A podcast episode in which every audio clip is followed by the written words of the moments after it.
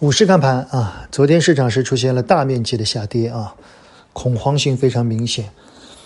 三千点以下有几个比较大的担忧啊，一个是两融，昨天两融的净流出是两百多亿啊。目前两融的状态呢，从整个数量级来看也不算小。我们问了一下相关的部门啊，这目前的两融的杠杆率大概在一点四左右，如果跌破一点三，就会引发一些两融的。连锁效应啊，所以大家要注意，所以往下的空间需要一些关注。其次呢，就是从整个盘面来看，最重要的问题，从三月份的外患变成了内忧啊。目前的很多城市都出现了风控状态，这对经济肯定是不利的啊。所以制造业的企业面临着很大的问题。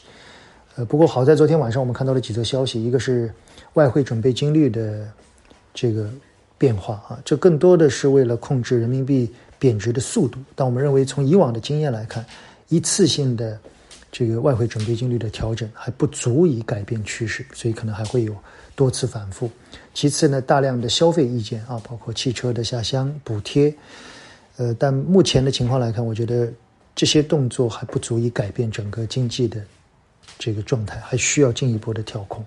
所以这一波内部的调控的核心在于风风控的放松。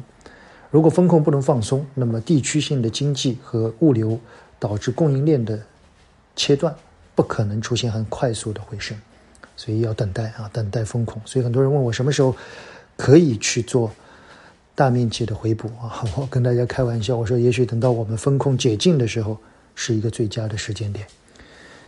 更多的内容我们在明天的娓娓道来跟大家分享。我想今天唯一的亮点，从盘面来看的反弹，一个是。中概互联网啊，大量的中概互联网的股票出现了大幅度的反弹啊，这个我觉得可以值得关注。其他的消费股等等的反弹，我觉得还不能形成趋势，还要稳增长更多的发力。